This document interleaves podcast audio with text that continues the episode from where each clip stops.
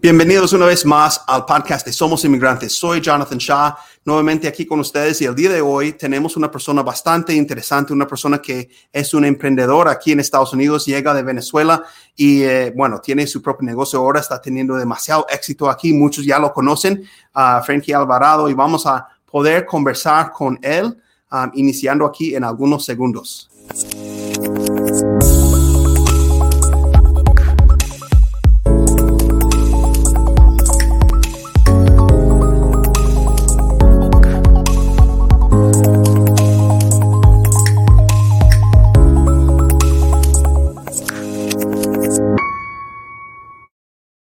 Bueno, nuevamente, gracias por estar con nosotros. Vamos a invitar aquí a Frankie este, al video. Aquí está. ¿Cómo está, amigo? ¿Cómo has estado? Muchas gracias, abogado. ¿Cómo está? Ah, bien. Gracias por, iba a decirle bienvenido por la costumbre. Exacto, por la costumbre de que siempre tú me estás entrevistando a mí en tu programa. ¿no? Gracias por la oportunidad. Este, bueno, no todo el tiempo estoy del otro lado de, la pantalla. No, sí, y bueno, nos da muchísimo gusto que puedas darnos de tu tiempo. Sé que siempre estás ocupado con miles de cosas en nuestra comunidad, uh, este, bastante ayuda, información que siempre estás brindando, pero creo que este espacio podría ser bonito porque así toda la gente que te conoce, quizás te pueden conocer un poco más de una forma diferente de, de bueno, tu historia personal, ¿verdad? Entonces, este, te agradecemos muchísimo uh, el tiempo y este, por compartir tu tiempo con nosotros. Siempre cuando inicio um, un podcast me gusta eh, preguntar un poco sobre la vida anterior de la persona antes de estar en Estados Unidos, cómo era, dónde vivía, de dónde viene, de qué ciudad vienes. No, no sé si alguna vez uh, hablamos de eso, ¿verdad? ¿De, de, qué parte de Venezuela vienes sí, tú? Bueno, yo nací en, en, la ciudad de Acariguaraure, que son ciudades gemelas, le dicen la ciudad gemela pues este, nunca se sabe dónde estás en, cuando estás en Acarigo y cuando estás en Araure. Es un caso particular allá en, en mi país. Eh, nací allí, pero me fui muy joven a, a, Barquisimeto, que es la ciudad musical de, la, de Venezuela, y allí este, me casé y bueno, y estu, estu, estudié, hice parte de mi vida, ¿no?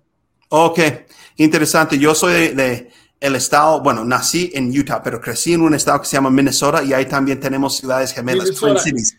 Ajá. por cierto, por cierto, en Minnesota tenemos nosotros un, un una, una, anécdota que, que la, cuando nos escucha en Venezuela la gente Exacto. piensa que decimos Minnesota. Sí, muchos venezolanos me han dicho que cuando escuchen esto piensan que han dicho Minnesota, no, Venezuela.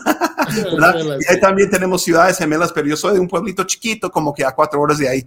Pero bueno, bonito eso. Entonces el capital musical, eso no sabía. Mi esposa es de una, una ciudad que se llama Ibagué, en Colombia y también es el capital de la música de Colombia, supuestamente, ¿no? Uh, sí, y, la nuestra es muy famoso porque hay muchos cantantes, inclusive Dudamel, que es actualmente el director de orquesta aquí en California, en Los Ángeles, es de Barquisimeto. Muchos que este grupos este, que, que, se han destacado de, de venezolanos han, han, nacido allí en esa ciudad.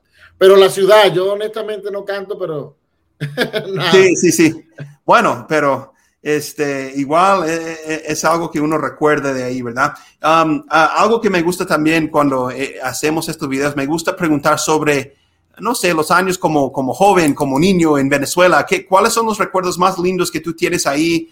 Digamos antes de lo que está pasando, yo diría antes del año 98 que empieza a tomar poder Chávez, ¿verdad? Pero antes, o sea, cuando eran bueno, los momentos bonitos. Allá había, eh, bueno, yo vengo de una, de, una, de una familia bien humilde que hizo un sacrificio enorme para que yo estudiara en la universidad. Este, no, no, logré entrar a la universidad, logré primero estudiar un tecnológico, porque la idea era durar tres años, este, graduarme y poder pagar mi carrera universitaria. Eh, de por sí, así fue. Este, la primera carrera fue técnico superior universitario en publicidad.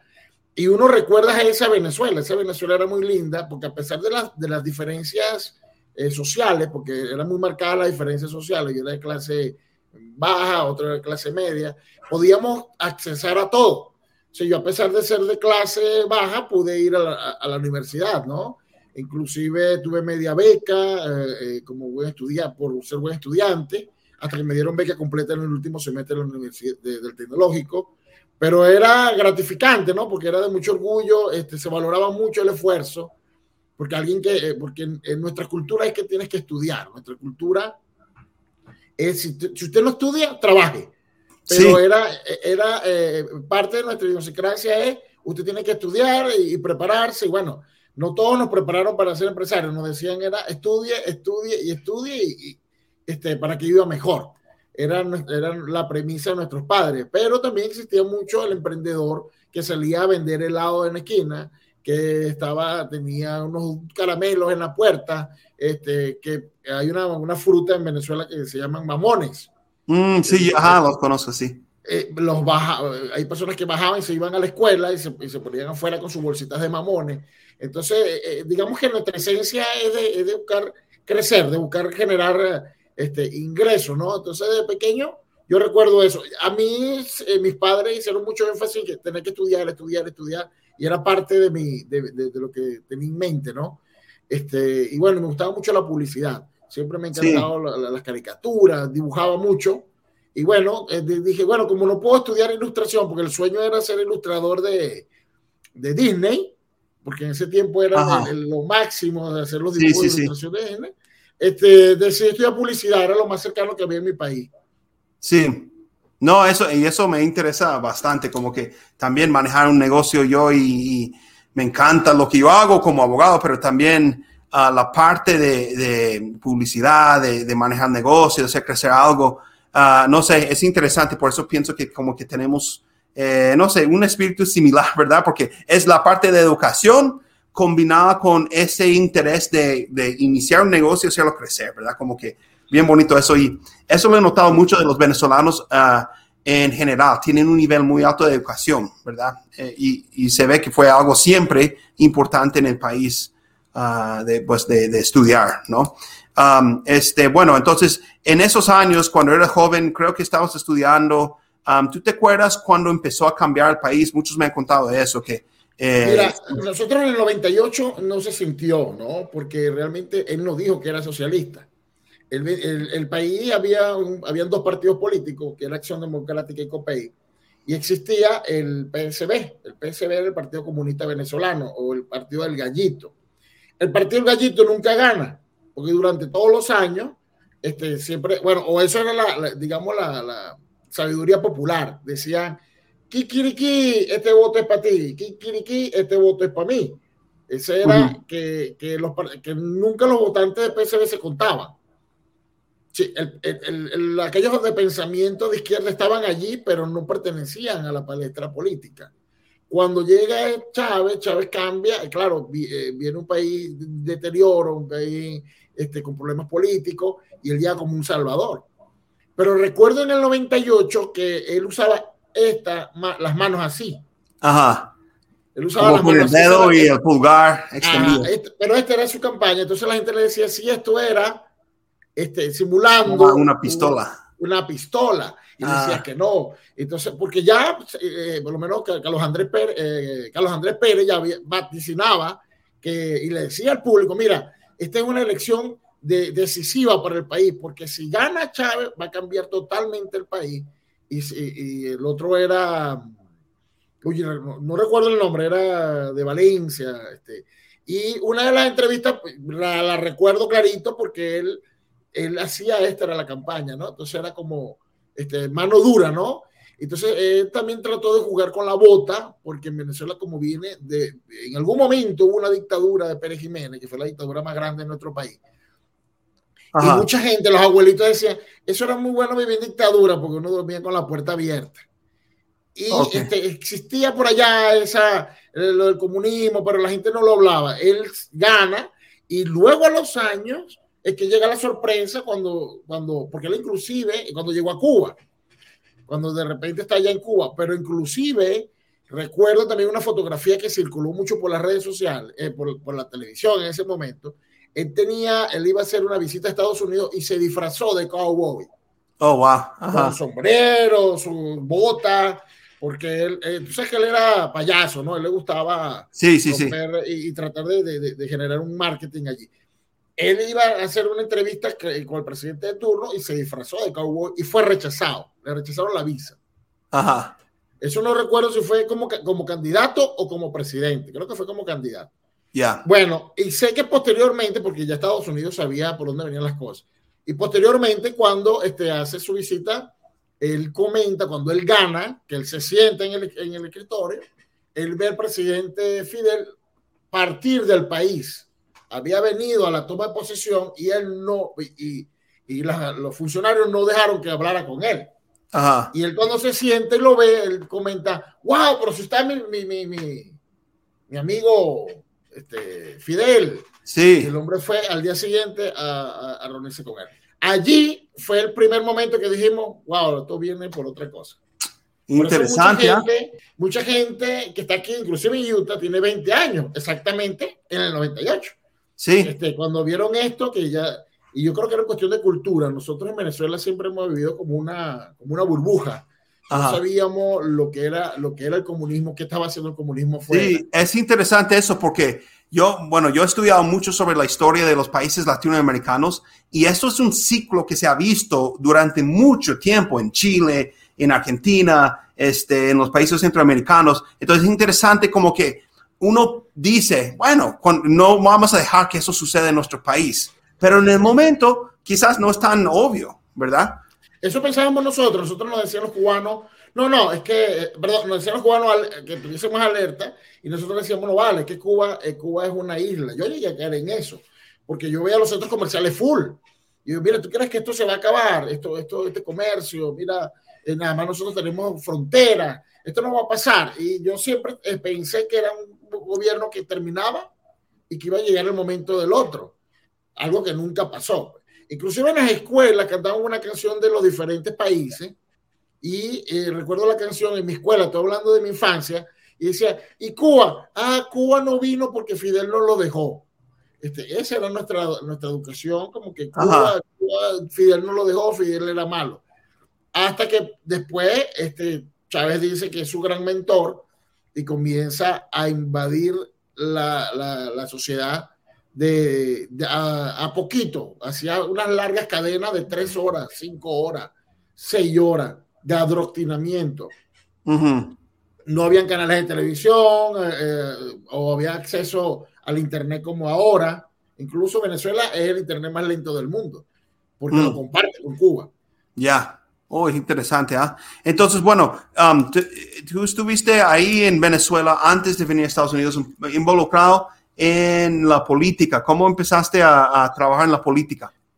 Bueno, resulta que en nuestro país era muy común, ¿no? Este, trabajar en el Estado, cuando existía Acción Democrática COPE, ¿no? Ellos hablaban mucho, hay un dicho venezolano que decían los, los adecos, este, ponme, donde hay. Era una frase, ¿sabes? nosotros, nuestra cultura se maneja mucho con, con, las frases, ¿no? Con los refranes. Con los refranes.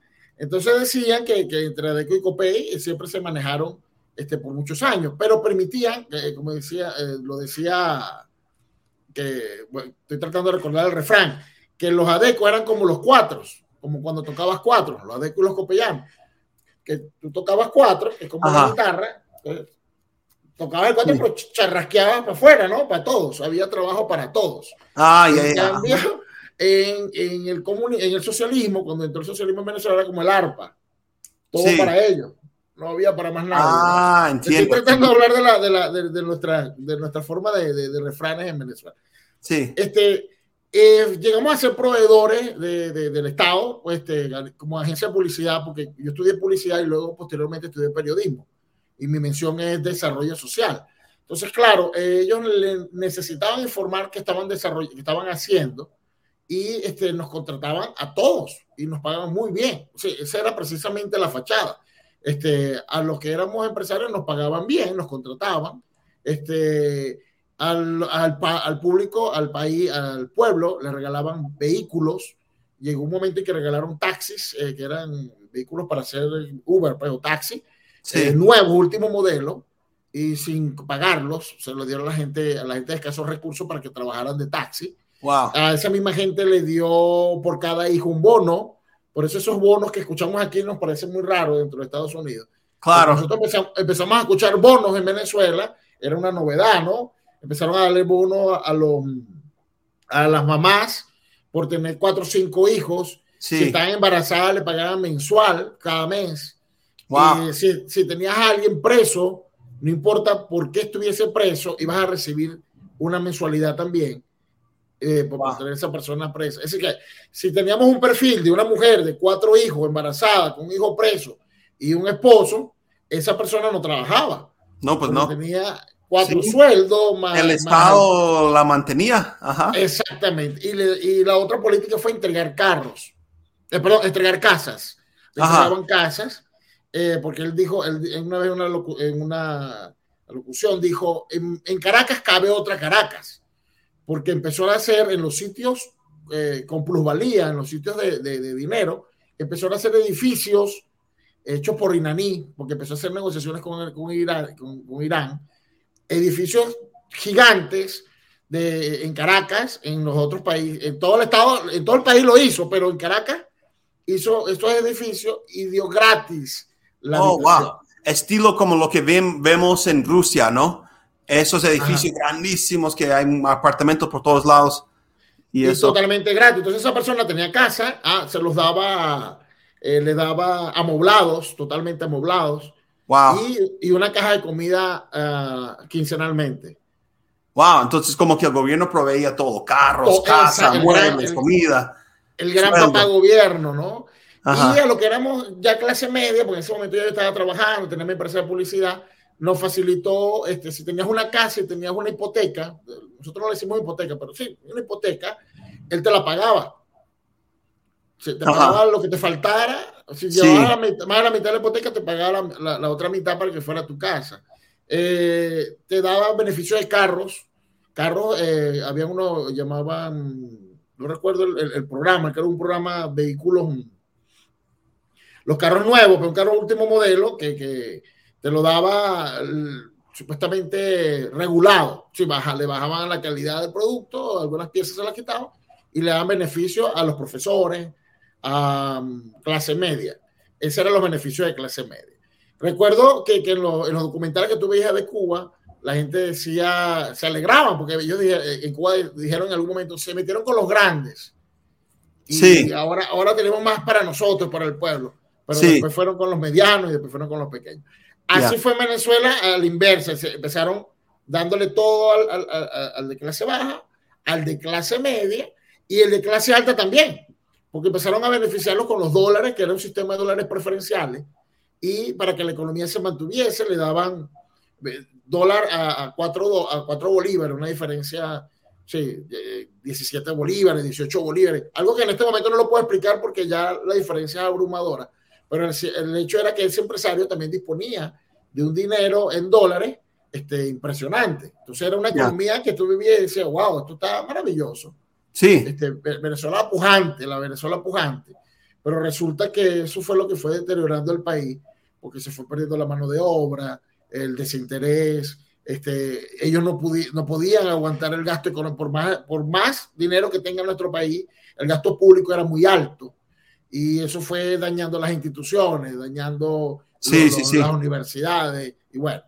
Era, sí, entonces eso fue lo que tú empezaste a ver que, que empieza a decaer las cosas y ahí sí empezaste a decir, no, pues esto tiene que cambiar, empiezas a involucrarte. Sí, empezó a, complicarse, entonces empezamos a trabajar con un grupo que sabíamos que era en contrario, que, porque eh, en Venezuela lamentablemente no se sabe quién, quién, es oposición y quién no, de por sí sigue siendo un grave problema ahora, este, porque la oposición, eh, bueno, el mismo chavismo disfrazado de oposición trabaja en conjunto, por eso es que se ha mantenido la, y nosotros trabajábamos con ellos, pero no sabíamos y no determinábamos en qué parte estábamos en algún momento, ¿no? Por eso mucha gente me dice, no, que él trabajó, era muy difícil determinar si, si, si estabas en contra o a favor del gobierno, porque es que no había más forma de entrar dinero. La única forma era trabajándole a ellos, pero eran el gran, el, gran proveedor del Estado. Entonces, o eran ellos, eran los opositores, y los opositores eran, lo mismo. Ajá, sí, sí, sí. Listo. Ajá así fue y bueno, empezaron una serie de ataques, llegamos a trabajar con, eh, eh, empezaron a, aquellos que eran a favor y en contra, cuando muere Chávez cambia la cosa, cuando muere Chávez resulta que los chavistas o, los líderes políticos que eran de Chávez, resulta que ahora eran malos, porque este, este nuevo presidente Maduro metió su gente, ¿no? Se hizo ver como que era lo mismo, pero no, eran, estaban peleando entre ellos, eso generó también una guerra en el país y se fueron deteriorando cada vez más las relaciones económicas y dijimos, no, esto está, esto está agarrando usted, otra vía. Nosotros por seguridad tuvimos que salir del país y nos tuvimos que quedar. Oh, listo. Entonces eso fue una situación, ¿qué, ¿qué, fue lo que, uh, te hizo sentir, bueno, pues ya toca ir? Cuando hubo la primera elección de, de, la, de, la, Asamblea Nacional, que nosotros pensábamos, este, oh, la Asamblea, oh, ya empezamos otra vez, porque creíamos que el sistema, porque hay gente que creía, que creíamos, creíamos que el sistema funcionaba. Cuando vimos que la Asamblea dijo, wow, no hay esperanza, allí hubo otra oleada de gente que se fue, porque ya estaban perdiendo todos los, todos los, todos los poderes y era lo único que había, era la Asamblea. A, a pesar de que yo pensaba que, que sí podías pero luego, este, nada, pierden, se pierden otra vez y se va otra vez a elecciones y, y no pasaba nada. no, esto, esto definitivamente el país ya no. Entonces, nosotros tratamos de luchar en la última oleada, que hubo una última oleada que se luchó con una esperanza, este, y preventivamente salimos del país, bueno, y ya vimos el resultado y nos tuvimos que quedar. Eso fue el 2017, ¿no? No. Ajá, 2018. Um, sí, entonces en, en julio 2017 es cuando como que... Eh, ¿Me puedes explicar un poco sobre eso? Porque sí, todavía, o sea, yo sé que fue un, mes importantísimo, elecciones, pero lo que, lo que hizo Maduro cuando parece ser que como que perdieron algún poder en la Asamblea Nacional, ¿no? Lo que pasa es que él creó, él creó un, un, sistema, él creó sus propios su propio contrincantes. Creó su propio contrincante, entonces creó una falsa esperanza con unos presuntos opositores, inclusive muchos creímos que, que, sí, que eran opositores, y pues, eh, la gente, antes de eso, muchos se dieron cuenta y salieron. Y luego en julio, que fue las elecciones, dijeron, no, este, que gana nuevamente él, este, no hubo cobertura a las elecciones, eh, no había acceso a la prensa, a, estaba militarizada cada puesto de, de, de, elección, este, no había acceso a la prensa y ¡pam! ganan ellos este, avasallantemente en todo el país. Esa fue la última oportunidad donde hubo la nueva oleada. Y también en 2017 fue cuando este, estaba la gente en la calle, la gente luchando. Hubo ciento y tantos días de, de protesta. En esos cientos días tantos de protesta hubo cientos tantos personas muertas. Había un muerto por día. Muerto por día y, y, salía la gente. Cuando hubo el, que perdieron la parte que hubo en la asamblea, la gente salió corriendo por la frontera. Este, me recuerdo de mi esposa que me dijo, mira, esa gente que está trabajando, que está peleando allí, después de lo que pasó, se van a ir, porque ahora son, son enemigos del gobierno. Efectivamente fue así. entonces las tomas del, del, puente de Simón Bolívar que cruza la frontera de Venezuela a Cúcuta, de San Francisco a Cúcuta, eran 2.000 personas diarias. Wow, sí. Y bueno, esos son los puentes que vimos en las uh, imágenes en el 2019, enero, cuando también hubo Empezaron a irse. Porque, sí, hay varios puntos. Yo no recuerdo mucho la fecha, pues mucha información, pero sí, hubo todo lo que estoy planteando, lo, lo, vivimos, estuvimos allí y bueno, se fueron deteriorando los servicios públicos. Eh, el hubo robos millonarios de toneladas de oro, fueron públicas, sacaron siete toneladas de oro, explíqueme cómo, no sé, por tierra, en, en, en, eso fue en el Callao. Sí. Este, por decir alguna de las cosas. Entonces, bueno, esto se fue deteriorando y ahora nosotros tratamos, cuando nos venimos aquí, dijimos, no, este, y que nos vimos en otra realidad, dijimos, no, pero nosotros tenemos que seguir formando a nuestra gente. Sí, claro. Y bueno, entonces tú y tu familia uh, tenían la visa de, de, turista, ¿verdad? En ese, en ese eh, tiempo. Mis, mis, hijos son deportistas, son, son karatecas de, de, competencia y veníamos a, a, al país a competir entonces llegó el momento de decidir, bueno, pues aquí estamos y no podemos regresar. ¿Cómo se... Es algo, es, es, ese momento es algo que a veces alguien como yo nunca, si yo digo, voy a cambiar de casa, o sea, no puedo imaginar, por ejemplo, ahorita voy de vacaciones con mi familia en dos semanas a Colombia, vamos a estar dos semanas en Colombia. No puedo imaginar estando en Colombia y de tener que decir, bueno, me quedo, o sea, todo lo que dejé en mi casa, la casa, todo lo que, o sea, mi trabajo, todo, lo dejo así, como que la idea era ir de vacaciones o ir de visita y durante esa visita decido quedarme. No puedo imaginar eso. ¿Cómo, cómo se siente eso cuando decides eso? Se siente bien fuerte, bien fuerte, pues inclusive yo tengo ya 3, 4 años aquí y mi esposa todavía recuerda ese día. Nosotros teníamos un límite de seis meses, ¿no? Tenemos que tomar una decisión.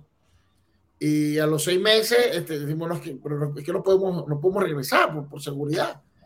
Y, y, y, mi esposa todavía pero, pero yo no me, nosotros no venimos a esto. Exacto, sí. Entonces uno tiene que pensar, pero ¿qué hago con la casa y los muebles? Y hay gente que tiene mascotas y, y bueno, pues mi, mi, mamá, mi papá, mis, mi, mi familia, no los voy a volver a ver. O sea... No, mira, eh, eh, es tan, es tan fuerte que, que eh, usted que nombró la mascota, nosotros habíamos dejado la mascota en cuido y, y, se nos mueren las mascotas cuando estábamos aquí. Eso fue, yo estaba trabajando ya de, de obrero, pues estaba trabajando en Sprinkler y tú sabes, el trabajo muy, todos muy machotes y todos, tú sabes, y, y, tenemos que echarle ganas y tal. Y yo llorando y ellos no se explicaban porque yo estaba llorando, pues, eh, pues se había muerto mi perro.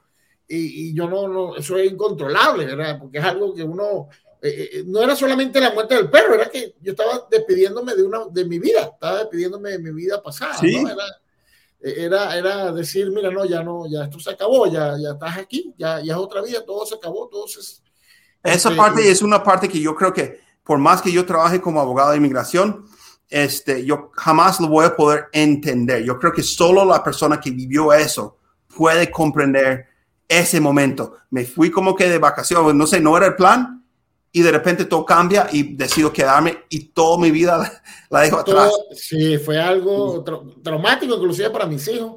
Mi hijo, el mayor, estudiaba periodismo, estaba estudiando periodismo en la universidad, mi hija menor estaba haciendo el último año de, de, de, de bachillero, de high school. Y bueno, de la noche a la mañana, bueno, noche a mañana no había, por supuesto, una, una razón, porque por algo habíamos venido, ¿no? Estábamos protegiéndonos, pero había una falsa esperanza allí que, puedo, que pudiese todo cambiar y resulta que, bueno, no, mira, si ya, si sí. regresamos, ya, ya y somos... muchos dicen lo mismo, muchos dicen que yo quedé aquí, incluso hay una regla en el área de asilo que, que de un año, uno tiene que pedir asilo dentro de un año de haber estado en Estados Unidos. Entonces, la, las personas que me dicen que no, pues no lo hice a tiempo, les pregunto por qué no, pues siempre guardaba yo la esperanza que iba a mejorar la situación y yo no quería, es que los venezolanos por, por, son muy patriotas, aman su país, siempre guardaban la esperanza de regresar y más como que no, no, no pudieron. ¿no? Nosotros, nosotros todavía lo mantenemos, solo que cuando hablamos con nuestra familia y, y, y te hablan de, de, de, la situación de la gasolina, te hablan de la situación médica, eh, de cómo tienen, para, para poder trasladar a un enfermo no pueden, eh, falta de, de, lo de la vacuna, solamente lo de la vacuna o, o, la forma como lo han manejado, que, que mucha gente ha entrado, ha, muerto inclusive de hambre este, tú dices, wow, ¿dónde está mi Venezuela? O sea, yo extraño la Venezuela que dejé, que dejé más allá, pero ya, ya no es la misma, ya no existe.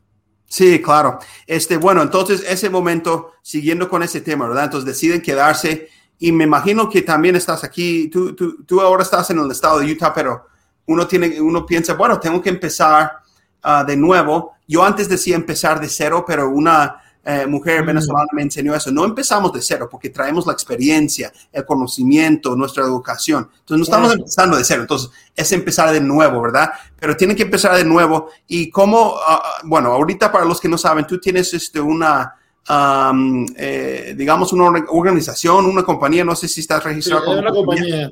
Se llama uh, Panas en Utah, ¿cierto? Este, y con eso compartes noticias, pero también ayudas a la gente con, con publicidad y todo eso. Um, ¿Cómo iniciaste, cómo empezaste con, con, esa idea? Bueno, mira, la persona que, que, que, con que trabajé aquí, yo estaba de, de, en un área que desconocía totalmente, sin nunca en mi vida este, estaba trabajando con Sprinkler, que son sistemas de riego. Ajá. Y bueno, en un momento del break yo le decía, pero aquí hay venezolanos, aquí, porque eh, eh, es un trabajo muy solitario, ¿no? Porque tú estás trabajando en las áreas residenciales, pero eh, con los sistemas de riego. Y pasaban los, los días y yo, y yo, decía, no, pero... Y él me decía, no, aquí tienes que, que, cambiarte el chip y ser obrero. Ya tú no eres quien eres. Mm. Ya olvídate de lo que fuiste allá, porque aquí te... Y bueno, es posible que, él te, que, que en ese momento él tuviese razón, porque muchas personas lo intentaron y fracasaron, ¿no? Pero sí. yo, yo me negué rotundamente. Yo decía, no puede ser no puede ser, aquí tiene que haber más venezolanos, aquí tiene que haber más oportunidades. Entonces empecé a investigar las redes, yo venía de trabajar con redes sociales en Venezuela, tenemos una página web en Venezuela llamada Solo Campeones.com, que era de deportiva. Me fui por deportiva porque ya no podíamos hacer noticias, me, me, me iba a convertir en un blanco más rápido, ¿no? Claro. Entonces me fui por, por la área deportiva. Este, entonces tenía, más o menos, tenía la experiencia, ¿no? De las redes sociales. el diseño gráfico. Entonces comenzamos a investigar las redes. Existía una llamada Venezolanos en Utah y yo estaba eh, desesperado por conocer a esa persona. Sí. un evento eh, en, el, en el American Sports Center, hubo un evento para hispanos y fuimos a vacunarnos porque nos dijeron que tenemos que vacunarnos de, del flu, de la, de la gripe. Eh, y este, había la gente de Telemundo y conocí a una persona y, no, yo soy, tú eres de Venezuela, sí, yo soy valerio, muy alegre, yo, wow, un venezolano. Y, y, yo, mira, por ahí vi que hay una cuenta que dice venezolano en Utah. Ah, esa es mía. Y yo dije, wow, claro, me alegré y a la vez me puse triste porque dije, la única persona que yo tenía esperanza y, y es la misma, porque yo estaba buscando esa cuenta y esa cuenta eran, no sé, tenía como 50 personas. Entonces yo le decía, mira, pero él vivía aquí hace muchos años. Tengo un proyecto con esa página, yo quiero eh, recoger los talentos, me, me, comentó la persona, no recuerdo el nombre, pero trabaja en Telemundo. Y entonces me dijo, este, escucha, y tú no, no, no he tenido tiempo, no he tenido tiempo, ¿verdad? Que ahí la tengo, en algún momento la desarrollo. Entonces, bueno, como ya ahí se había muerto ya la, la, la, la, primera luz de, wow, los venezolanos en Utah, yo dije, oye, voy a crear una. Sí. Voy a crear una y, y, entonces hablé con este amigo y me decía, vas a perder el tiempo. Bueno, pero yo lo voy a tomar como un hobby. Exacto, sí. Uno sigue trabajando mientras al mismo tiempo uno va desarrollando otra cosa. Eh, exacto, pero yo no lo hice con esa mentalidad, simplemente fue, no, yo me niego a eso, yo lo voy a tomar como un hobby y bueno, será, empecé a buscar los nombres y de bueno, Panas es nuestro más, este, un nombre que nos identifique y creamos Panas en Utah. Y comenzamos a, a, repostear información de Venezuela. Y claro, cuando lancé esa, eh, sí, invertí, le, hice publicidad, hice lo que tenía que hacer, empecé a ganar seguidores y en menos de cinco, seis meses, primero éramos la primera, teníamos tres mil seguidores. Yo dije, wow, si hay venezolanos aquí. Si hay venezolanos aquí y comenzamos a trabajar. Luego, este, yo estaba con mis dudas, eh, hablé con mi abogado cuando presento mi asilo y yo le digo, mira, yo tengo esta página, esto me trae problemas, lo estoy haciendo, eh, esto me trae problemas. Y entonces me decían, no, por el contrario, usted sigue trabajando por su país, es, bueno que la gente lo sepa que es usted. La gente sabe que es usted. Yo no, no, yo simplemente tengo la cuenta y, y bueno, este, por la recomendación del mismo abogado, no, comenzamos a hacer light. Eh, los primeros light hicimos. No teníamos contacto con abogados, con nadie aquí. Teníamos, vimos una abogada por, en Miami. Ajá. Y, por era abogada, era para legal. Y ella estaba haciendo sus promociones. La contactamos, hicimos nuestro primer live. Y hubo receptividad, sí, apareció la cara, ¿no? Y empezamos a trabajar. Y, claro, ajá. y seguimos, mientras tanto seguíamos en las yardas. Sí, no, no es que en las yardas. Eso, sí. Y eso es a mí me gusta lo que tú estás diciendo y no es para cambiar el tema de inmigración a negocios, pero esa es una de las cosas que muchos no saben. Uno tiene que trabajar, digamos, de día, normal, tu trabajo, normal, pero de noche o las horas libres, tus sueños, ¿me entiendes? Hasta que llegas a un punto que puedes hacer ese cambio. ¿Me entiendes? Y, esa es la cosa que... porcentualmente hasta que el sueño ocupe 100% de tu tiempo. Exactamente, sí lo hicimos, yo trabajé también manejando en el aeropuerto vehículos de cuando la rentan los carros, entonces este, cuando, cuando era la nieve había que este, limpiar los carros para poderlos mover y por supuesto uno se expone al clima, ¿no? Y yo llegaba y hacía mi live en la noche rojito. Recuerdo mucho un cuento que, mi, mi, mi, esposa me, me, dijo que mi, suegra en Venezuela me vio y dijo, oye, pero Freddy está rojito, ¿será que tiene algún problema con la piel? Era, el frío, ¿no? Pero yo soy y, y, bueno, y así ha sido, lo hemos mantenido y bueno, ya tenemos tres años ininterrumpidamente haciéndola, hemos ido transformando la plataforma, tenemos nuestra página web, una aplicación en Android. Eso es otra cosa que he aprendido yo este, en mi trabajo, no sé, yo soy abogado y sí, pero yo ya no, pago a nadie. Antes yo pagaba, yo, yo trabajaba mucho en, cuando estaba en Colorado con Univision y siempre en las noticias me llamaban, me llamaban para las 5 de la tarde y las 10 de la noche en vivo y ahí con las cámaras y todo. Y luego este, con Telemundo y eso. Pero eh, aprendí de ellos y ahora yo no pago a nadie, sino que uh, este, yo, yo trato de hacer todas mis cosas solito, ¿verdad? Aparte del trabajo. Que, es un fenómeno de las redes porque eh, eh, es más, no hay otro abogado que tenga tanta, tanta penetración como usted, como lo tuvo en Facebook y ahora en Instagram, que ha hecho un trabajo, pues yo lo he visto desde hace un año y tanto. Sí, exacto. Y esa es la cosa que, que, uno aprende, que las plataformas van cambiando. Por ejemplo, Facebook, uno dice, no, pues qué bueno, tengo 35 mil seguidores en el Facebook, pero ahora tú pones algo y tienes que pagar para que Facebook publique eso entre tus mismos seguidores. Y es algo que han ido cambiando. Antes yo podía hacer un live en el Facebook y bueno, salía por todos lados y normal. Y ahora hago un live y son como cinco personas, seis personas. Y digo, pero si tengo 35 mil seguidores, ¿y por qué Facebook, la plataforma, solo lo muestra poquitos, no? Pero bueno, uno tiene que, uno aprende. El algoritmo, experiencia. Porque el algoritmo te, te, obliga a invertir. Sí, exactamente. es lo que ellos quieren, que tú inviertas. Ajá, pero la idea ahí también para otros que quieren hacer algo así, otros inmigrantes que están iniciando, primero pues seguir trabajando en lo que tienen que hacer para pagar los biles, dar de comer a los hijos, pero luego empezar poco a poco a trabajar y aprender y vas a agarrar experiencia de un lugar, de otro lugar, aprender diferentes plataformas y bueno, sigues este, ahí aprendiendo y batallando todos los días. Bueno, una, una de, de, de, lo que yo le atribuyo el éxito de, la plataforma es que nosotros apoyamos a las empresas cuando comenzaron en su casa. Por lo menos ah, el restaurante Venezuela Mía vendía carne en su casa, los cambiaban, los multaban, se fue para un patio, lo hacía en el patio, pedía el permiso. Este, duraron un año así hasta que lograron su, su establecimiento y ahora son un restaurante establecido. nosotros lo apoyamos desde el principio. Los chinos venezolanos sí. llegaron y nosotros le hicimos un live, bueno, vamos a buscar un local. Entonces empezaron a trabajar en las casas, haciendo servicios. Sí, no, y de hecho ahí los conocí en una casa de un amigo este, y se tomaron la foto conmigo, yo con ellos, y así bonito, ¿no? Eso. Y ahora ellos tienen su, su, restaurante establecido, son el primer restaurante chino venezolano. Sí. Eh, eso ha sido parte del éxito porque yo he apoyado a todos desde el principio.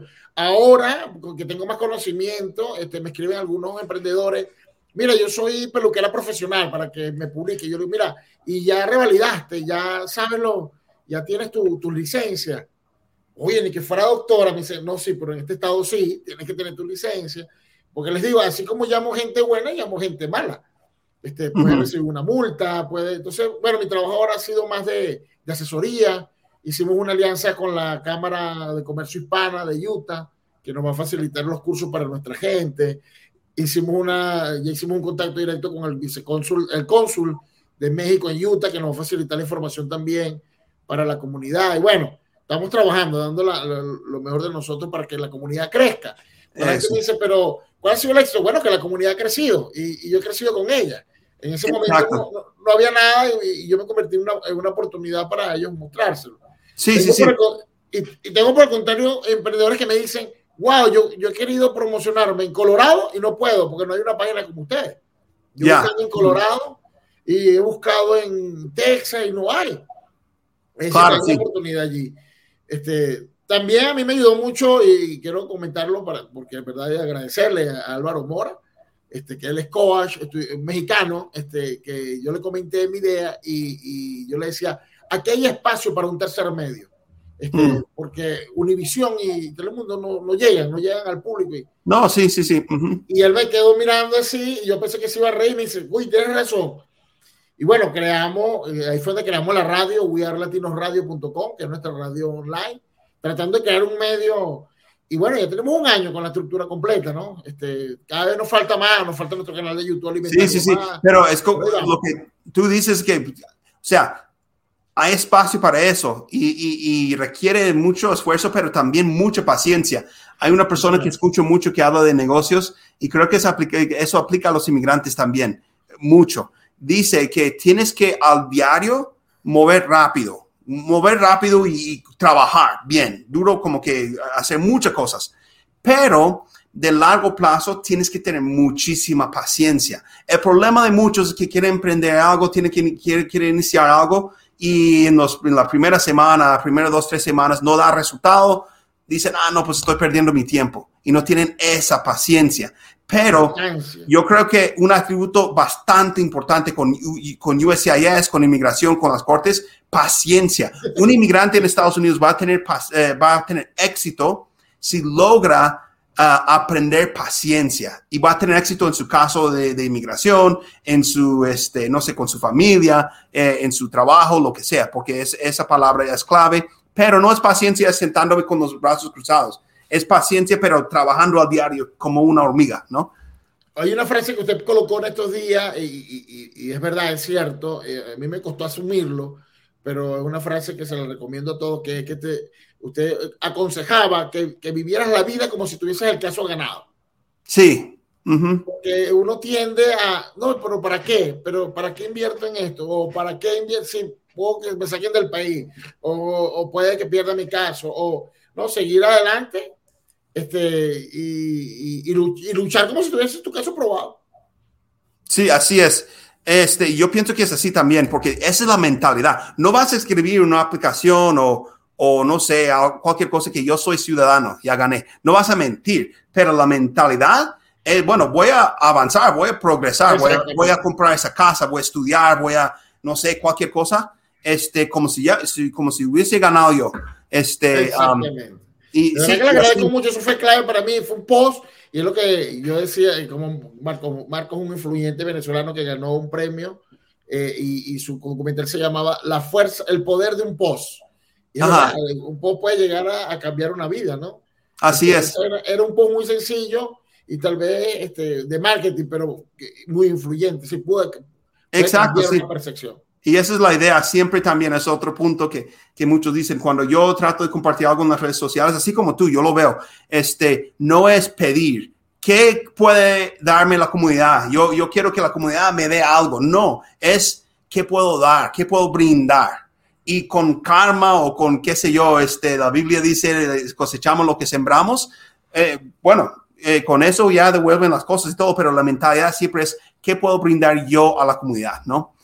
Entonces, este, eso es lo que siempre estamos tratando de hacer. Bueno, y eh, se va acabando quizás el tiempo, pero algo que siempre me encanta preguntar al final uh, este, es algún consejo. ¿Qué, ¿Qué, podrías decir tú a un inmigrante, puede ser de cualquier país, no importa, pero un inmigrante recién llegado a Estados Unidos que tuvo que tomar la misma decisión? No pensaba quedarse, pero ahora tuvo que quedar y está empezando de nuevo. ¿Qué, qué consejo le darías?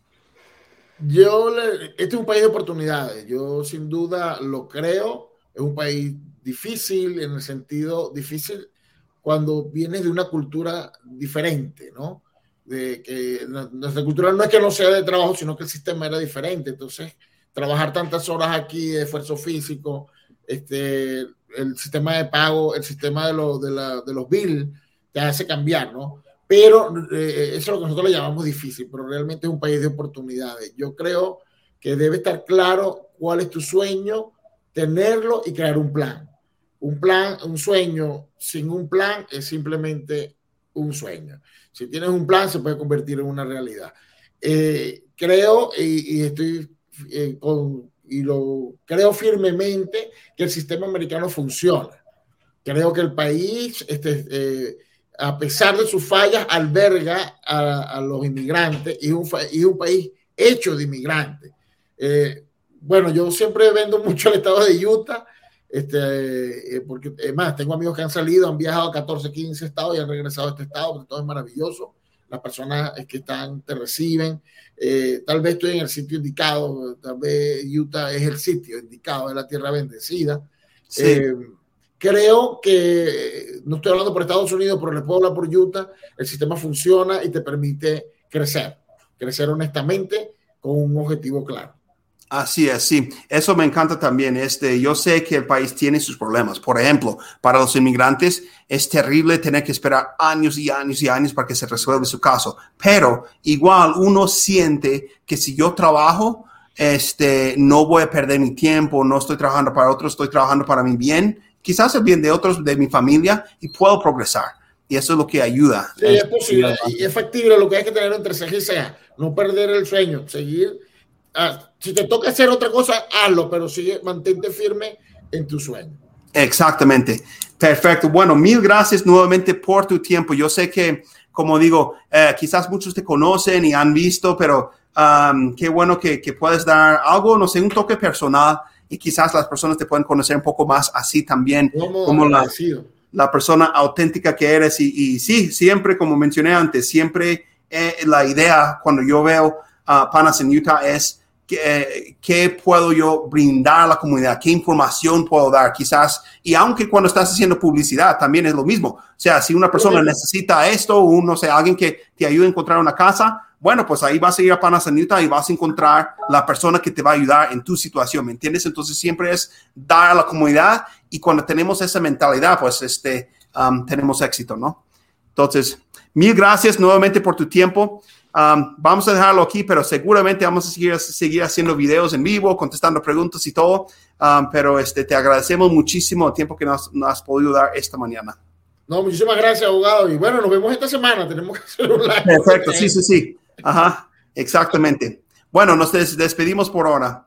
Este, bueno, gracias a todos los que estuvieron aquí con nosotros escuchando el podcast. Si lo escuchan, estamos en Apple Podcast, en Stitcher, este, en uh, Spotify, en todas partes donde tú puedes escuchar el podcast, también en YouTube y en las redes sociales. Y nos despedimos por ahora. Uh, nos veremos nuevamente la próxima semana.